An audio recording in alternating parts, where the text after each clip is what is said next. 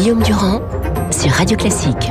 Voilà, pour être un esprit libre, il faut être contradictoire. Tout à l'heure, Jean-François Toussaint, qui est professeur de physiologie, mais qui n'est pas évidemment dans un service de médecine, euh, expliquait que, au fond, la létalité en France était faible.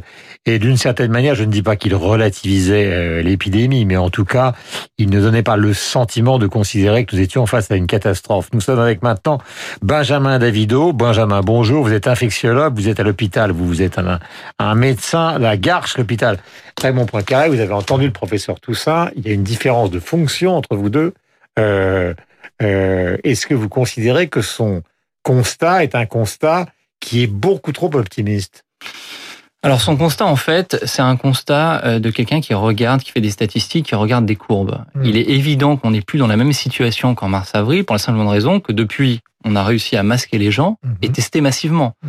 Et donc on voit des choses qu'on ne voyait pas au mois de mars et il a raison lorsqu'on dit qu'on peut se retrouver avec des jeunes qui sont porteurs du virus mais qui ne sont pas malades, c'est une réalité bien sûr, mmh. ce qu'on appelle les gens colonisés, mais la problématique c'est pas cela. La problématique c'est que ces gens qui sont porteurs du virus vont à eux, à eux à leur tour contaminer d'autres personnes fragiles et créer des malades. Mmh. Et donc la question, c'est comme ça les maladies transmissibles, les maladies infectieuses, mmh. c'est que ça se transmet d'un individu à l'autre. Vous nous dites ce matin qu'en fait l'hypothèse de la deuxième vague qu'il avait, qui donnait l'impression d'écarter, est totalement probable si on reprend une mécanique qui est une caricature, c'est-à-dire les jeunes qui ont été faire la fête, qui ont été sur les plages, qui sont dans les bars, qui par définition, s'ils sont en train ou de manger ou de boire, enlèvent leur masque, etc., ben, ils contaminent un autre jeune, ils sont asymptomatiques, puis l'autre, tout ça, ça se décale, et on finit par rentrer au bureau voir les parents, et à ce moment-là, il se passe quelque chose. C'est exactement ça, c'est le principe de la chaîne de transmission. Et aujourd'hui, ce qui manque euh, de notre gouvernement, je pense, c'est une explication de ce qu'on appelle la physiopathologie, c'est-à-dire le fonctionnement, comment la maladie est apparue, pourquoi est-ce qu'on a eu cette première vague, et aujourd'hui, très clairement, cette deuxième vague, on l'a pas parce que les Français euh, ont été extrêmement disciplinés, qu'ils ont accepté le port du masque à l'intérieur, à l'extérieur, qui se font tester massivement. Et la question, c'est combien de temps va-t-on tenir comme ça et est-ce qu'on va tenir sur la durée? Et c'est ça l'objectif. C'est pas tellement de dire il y a 30 morts par jour. On peut d'ailleurs se féliciter et dire il y a 30 morts par semaine en Allemagne. Donc pourquoi est-ce qu'on fait pas aussi bien que les Allemands? On peut se poser toutes les questions du monde. Hum. Et donc la réalité, c'est qu'on voudrait qu'il y ait zéro mort. Dites-moi, pardonnez-moi, je vais être euh, un peu direct, mais est-ce que vous considérez qu'il peut se repasser euh, ce qui s'est passé au mois de mars-avril, c'est une vraie, un vrai drame national, même si aujourd'hui ça reste problématique. Ce n'est pas une hypothèse à écarter, ou est-ce qu'au contraire, on est quand même dans une diminution, euh, ou en tout cas un affaiblissement de la maladie?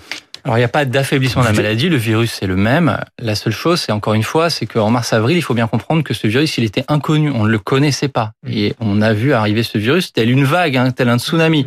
Aujourd'hui, on sait un peu à quoi il ressemble, on sait l'identifier, on sait beaucoup mieux soigner les gens. Donc le scénario de la première vague, on n'aura pas la première vague. Ça ne veut pas dire qu'on ne peut pas avoir une deuxième vague qui soit la moitié de la première vague. Ça serait déjà une catastrophe sanitaire en soi, il faut pas se leurrer.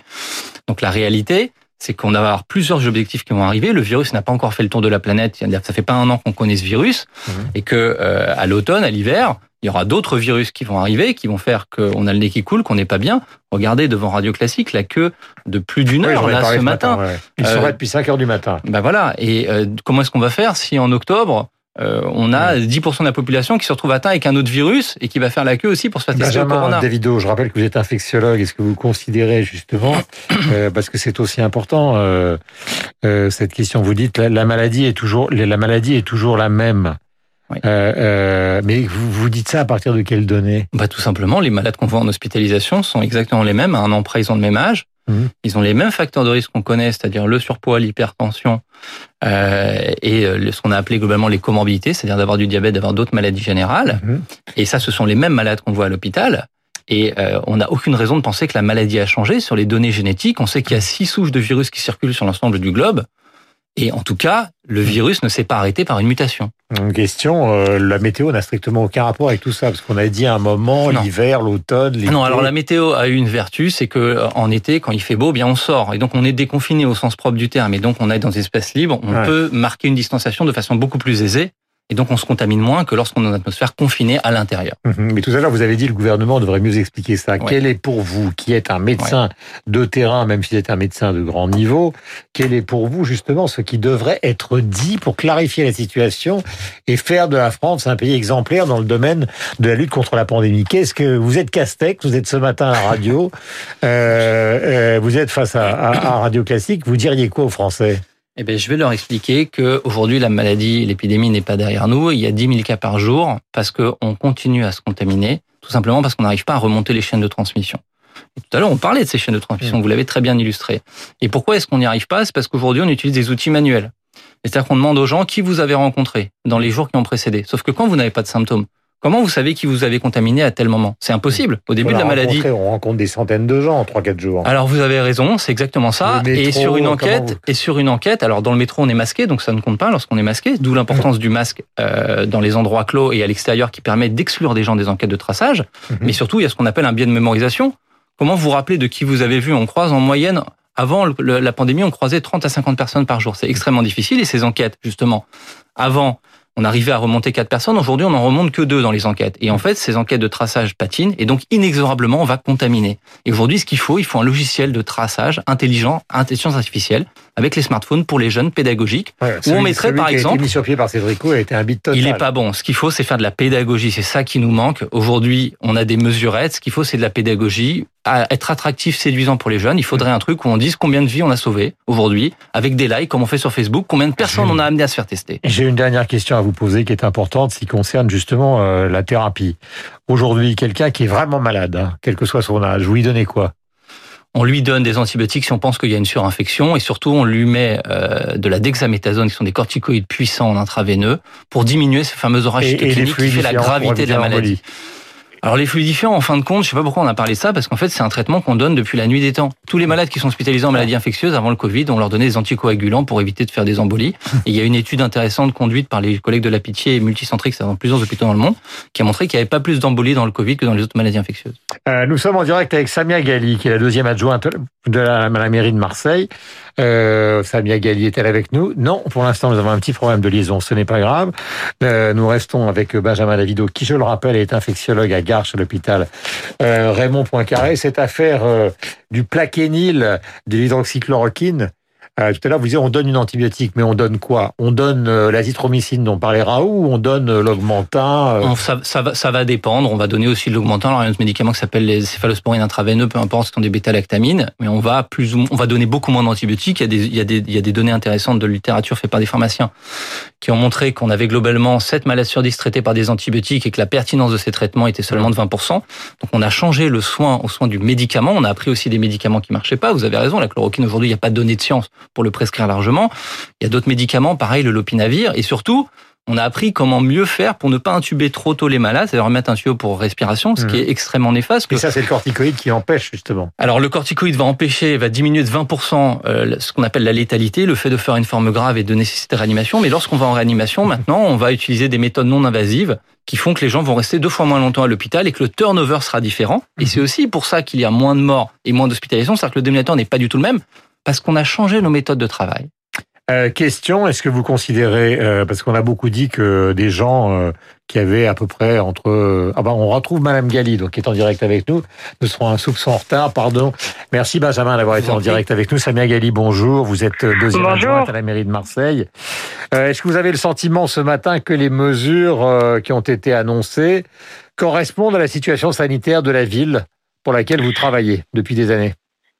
Écoutez, euh, c'est des mesures qui étaient quasiment pour la plupart déjà mises en œuvre euh, depuis euh, des semaines. Le port du masque obligatoire, que ce soit les les bars qui ferment à minuit ou les restaurants. Donc il y en a eu quelques quelques-unes en plus de mesures, mais tout ce qui peut amener effectivement à sécuriser les Marseillaises et les Marseillais, c'est le bienvenu.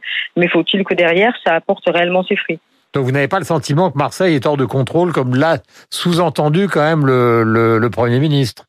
En Franchement, il euh, faut arrêter. C'est ça, c'est de la communication. Je peux vous garantir que Marseille n'est pas euh, hors de contrôle. Que lorsqu'il y a des cas euh, euh avérés, euh, ils sont mis à l'écart.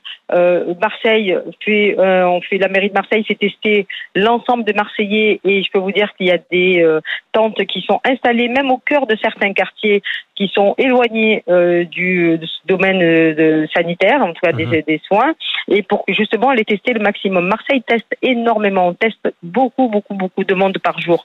Donc bien sûr que de fait il y a des cas, mais l'avantage c'est que ces gens-là sont prévenus et c'est à eux à prendre des mesures pour ne pas infecter leur entourage, leur leurs proches et notamment les gens les plus fragiles d'ailleurs. Samia Gali, je l'ai vu sur une chaîne euh, d'information, vous l'avez dit d'ailleurs avec courage, euh, ça regroupe d'ailleurs le sentiment de 40% de Français et ça fait hurler des médecins. Vous, si jamais un vaccin arrive, vous avez dit moi je me ferai jamais vacciner. Et c'est vrai ah, que la, France, et la France est ce pays bizarre quand même où, beaucoup de gens refusent le vaccin. Pourquoi? Mais et Benjamin vous répondra et on terminera parce que pardonnez-moi, nous sommes légèrement en retard. Allô Oui, oui, je vous écoute, Samia. non, je, je, disais juste que c'est pas, je dis à titre personnel, j'ai aussi le droit de penser euh, de ne pas vouloir euh, me vacciner. Je dis juste que face à une situation où euh, finalement c'est la course à l'échalote, savoir qui va sortir le premier vaccin MPA, qui va soigner, ben moi personnellement je me ferai pas vacciner, ça c'est sûr. merci. Pas mes enfants non plus. Samia Gali, donc qui était en direct avec nous. Samia, pardonnez-moi, madame, donc d'interrompre notre conversation, mais vous le savez, nous avons été mis en liaison un petit peu plus tard. Benjamin Davido, est-ce que vous considérez que c'est un raisonnement qui est tenable pour un médecin? Parce que là, il va falloir se faire vacciner pour la grippe. Euh, pour la plupart des, des gens, pour qu'il n'y ait pas de collusion entre les deux. Alors vous avez raison. Que c'est que cette euh, Premièrement, d'abord, les gens qui font le Covid sévère et les gens hospitalisés sont les mêmes que ceux qui sont hospitalisés pour la grippe. Donc il est très important, vous avez raison de le rappeler, ces gens-là doivent être vaccinés pour la grippe. Et la deuxième vertu, c'est de pas se retrouver avec des gens qui ont majoritairement la grippe et on pense qu'ils ont le Covid et vice versa. Et malheureusement, c'est un mal très français qui a été entaché par l'histoire de l'hépatite B avec la sclérose en plaques notamment. Mais aujourd'hui, très clairement, la question est de savoir qu'est-ce qu'on veut. Est-ce qu'on veut que cette épidémie s'arrête et qu'on reprenne notre vie d'avant? Et auquel cas, il faut une immunité collective. Et on sait que ça se fera pas par l'immunité naturelle. Et donc, ça passera par un vaccin. Merci beaucoup. Nous étions donc en direct avec vous, Samia Gali, avec Benjamin Davido. Pourquoi ne pas relire Tendre et la nuit de Scott Fitzgerald Finalement, c'est une bonne occupation quand vous aurez terminé de travailler pour profiter du beau temps qu'il va faire en fin de journée. C'est 8h58. Nous avons rendez-vous avec Lucille Bréau et avec toute l'équipe de Radio Classique puisque Franck Ferrand sera